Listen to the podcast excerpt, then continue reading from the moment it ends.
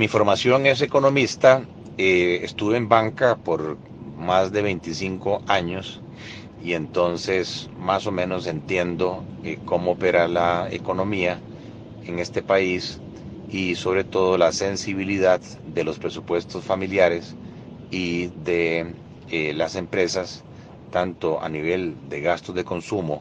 como de inversión, a las tasas de interés. Por eso eh, yo vuelvo a advertir, aunque lo he venido diciendo, que tal vez no se ha captado la magnitud del ajuste que se nos viene eh, a propósito de que el gobierno de los Estados Unidos, bueno, el, Banco Central de los Estados Unidos, el FED, eh, subió en lo que llevamos del año, es más, de marzo a hoy, la tasa de interés de referencia del punto 8 al 2.33, o sea, un ajuste del 1,5%. Esto eh, aparte de traer, traer como efecto una apreciación del dólar y un debilitamiento de monedas como la nuestra, eh, incluyendo el euro, cuya paridad prácticamente ya es de 1 a 1,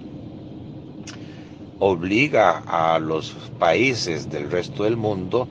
especialmente los nuestros emergentes, a subir también sus tasas de interés locales para que las inversiones no pierdan competitividad y no haya un flight to quality que se llama una salida de capitales hacia mercado más seguro y con mayor eh, rendimiento ahora. Eso hizo que en el caso de Costa Rica, que ya venía eh, con un problema de rentabilidades al haberse ajustado tanto eh, la tasa de interés por parte del Banco Central a la baja, con una política monetaria bien laxa, que de repente la tasa de interés la subieran del punto 75 en colones al siete y medio, la tasa de política monetaria del Banco Central. Eso es un mensaje fortísimo al mercado. Hay eh, o existe lo que se llama eh, un desfase en el mecanismo de transmisión de esos ajustes de tasas del Banco Central al mercado. ¿Eso qué significa? De que el ajuste en las tasas de mercado no va a ser inmediato, sino que más o menos oscila entre 3 a 6, 9 meses, dependiendo de conforme los bancos vayan gastando la liquidez que tienen y se vean obligados a salir al mercado, en cuyo caso las tasas van a ser mayores. Eso se ve acentuado porque el Banco Central también subió el encaje mínimo legal y sacó en, el mes de julio del mercado cerca de 400 millones de dólares de liquidez. Está claro que el Banco Central está siguiendo lo que la ley le dice, su objetivo prioritario es el control de la inflación, la estabilidad de precios interna y externa, o sea, se refiere a la inflación y al tipo de cambio. Y entonces está tomando medidas, eh, por un lado, eh, que le están siendo efectivas desde el punto de vista cambiario, y por otro lado este, también está ocasionando eh, un relativo control de la inflación. Pero el efecto que esto tiene, el costo de oportunidad, el trade-off que se llama, es la curva de Phillips, que el control de precios implica una política monetaria contractiva, subir el precio del dinero, las tasas de interés, y eso tiene un efecto recesivo sobre la economía. Y ese es el efecto que a mí realmente me preocupa porque en los próximos eh, meses vamos a estar viendo ajustes en la tasa básica pasiva, en el costo de fondos de los bancos y en las tasas de interés de 1.200.000 deudores, personas físicas del sistema financiero formal y de alrededor de 30.000 empresas en el eh, sistema financiero formal, que además eh, dentro de ese millón doscientos hay 770 mil eh, familias con riesgo cambiario y 25 mil empresas con riesgo cambiario. Los efectos recesivos en una economía se ven manifestados eh, cuando las familias o las empresas, sus presupuestos se ven reducidos eh, ya sea por inflación, poder de compra, o porque las tasas de interés hacen que las cuotas de los créditos existentes suban eh, o porque sea más difícil accesar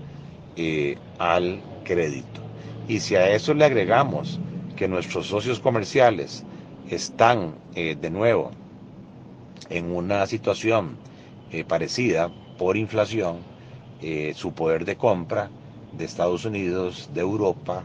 se va a ver afectado y eso, siendo una economía nuestra abierta, también va a implicar un efecto recesivo. Es ahí donde yo quisiera volver a llamar la atención de la falta de sentido de urgencia que veo con todo respeto en el Ejecutivo, en el Congreso, ahora en sesiones ordinarias, de llenar esa agenda de eh, proyectos que piensen en reactivación económica. Eh, ayer el gobierno hizo un excelente anuncio de eliminar una serie de cuellos de botella, eso está bien, la dirección correcta, pero todavía falta mucho camino por andar. Yo vuelvo a llamar la atención que no tiene sentido en este ambiente de recesión eh, que haya 500 millones de dólares sin colocar del sistema de banca para el desarrollo y que no haya eh, el hambre, la pasión suficiente como para sacar abiertamente programas por parte de los bancos del Estado, por parte del mismo Consejo Rector, eh, de esquemas, mi factura es mi garantía. Todo proveedor eh, que sea mi pyme, eh, que traiga una factura porque le vende al gobierno, al Recopia, a la Caja, al ICE, o porque le vende a empresas AAA de este país, privadas, como Walmart, Automercado, otras, los bancos ya conocen esos riesgos. Entonces, no le pidan a esas MIPIMES estados financieros, flujos de caja, documentos legales. No, no, simplemente descuenten el contrato. Proveedores de construcción, proveedores de Vanderlat, proveedores de Proicon, proveedores de eh, Edica, eh, proveedores de empresas privadas ya conocidas, que la gran mayoría son MIPIMES. Dos, eh, yo no entiendo por qué se sigue complicando la definición de MIPIMES cuando en Europa el criterio es número de empleados. Aquí usamos un algoritmo complicadísimo que pondera ventas, activos y empleados y hace que muchas MIPIMES, que en la práctica lo son, porque tienen activos este, importantes, especialmente en el turismo, renta cars, hoteles, no califican por ese algoritmo. Cambien esa ley eh, en el artículo 6 y definan mi pyme toda aquella que tenga menos de 100 empleados. Tampoco entiendo por qué en la ley de banca para el desarrollo siguen poniendo cuotas mínimas eh, para el sector de microempresas este, de un sector específico, agrícola. Sí, la agricultura sigue siendo importante, pero esta economía, su estructura cambió. Hoy el 65% del empleo viene del sector servicios. Entonces, fuera cuotas. O sea, si los recursos faltaran, pero hay, hay 500 millones sin colocar, entonces no le pongan mínimos a los bancos y mucho menos multas, eh, pónganlos a colocar en cualquier tipo de empresa, mi pyme de menos de 100 empleados. Eh, una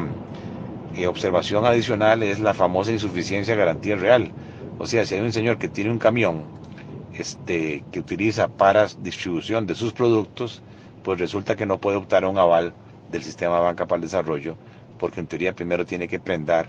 el vehículo y después optar por este, el aval. Ese artículo 18 definitivamente hay que cambiarlo, no tiene ni pie ni cabeza. Bueno, y yo podría seguir enumerando aquí este, una serie de elementos, pero esa responsabilidad, creo yo, es del Congreso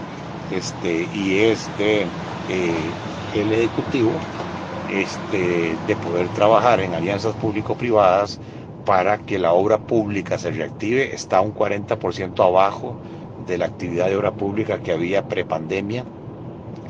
Para que la vivienda, que es la actividad quizás más intensiva en efecto multiplicador y de mano de obra no calificada, se facilite y se abarate. Eh,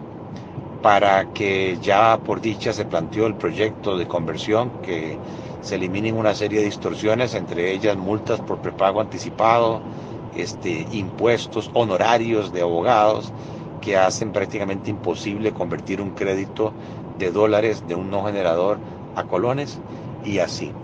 Perdón que me haya extendido, pero ahí es un poco el cargo de conciencia de alguien que realmente se preocupa por el país, que contrario a lo que las voces del odio dicen, que tiene intereses creados en favor de X o Y, y, por esa razón están enterrando el fondo de avales, eh, cuando está demostrado que podría tener un impacto en 3.600 millones de dólares de créditos ya existentes de empresas solventes, pero que están pasando por un problema de liquidez y que se va a acentuar y que podrían ir a los bancos con ese aval y lograr readecuaciones de plazos suficientes como para sostener la viabilidad de esas empresas que son sólidas, que no son incobrables de los bancos, con el compromiso de mantener el nivel de empleo, pues no tiene sentido agarrar esos 270 millones como gran cosa y decir amortícese deuda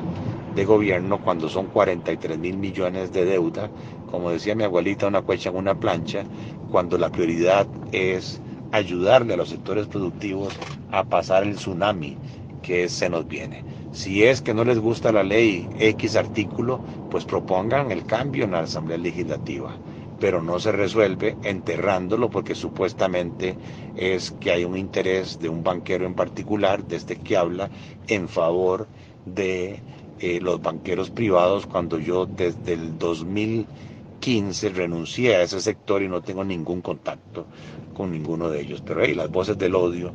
este, le han metido en la cabeza a algunas autoridades eh, que ese proyecto este, eh, no es beneficioso. Eh, ojalá que así como estoy dedicando tiempo a esta mm, conversación,